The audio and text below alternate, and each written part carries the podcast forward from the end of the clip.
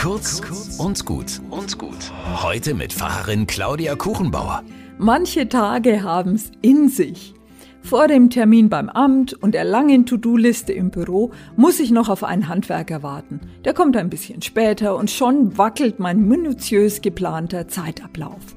Schnell zur U-Bahn, geschafft. Und wie ich da so sitze, schön angezogen, spüre ich Unheil an den Füßen. Ich schaue nach unten, tatsächlich.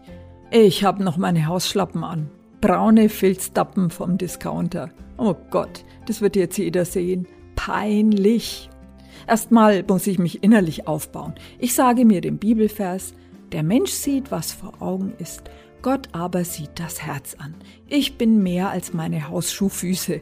Sind Hausschuhe nicht gerade der neueste Trend aus Paris? So gestärkt gehe ich selbstbewusst zu meinem Termin. Später im Büro frage ich meine Kollegin, woran erkennt man, dass ich heute früh im Stress war?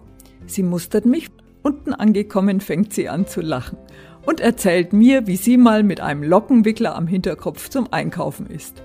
Peinlichkeiten haben so viele Vorteile. Einer ist, dass man miteinander lachen kann, weil keiner von uns perfekt ist und gerade deshalb unbedingt liebenswert.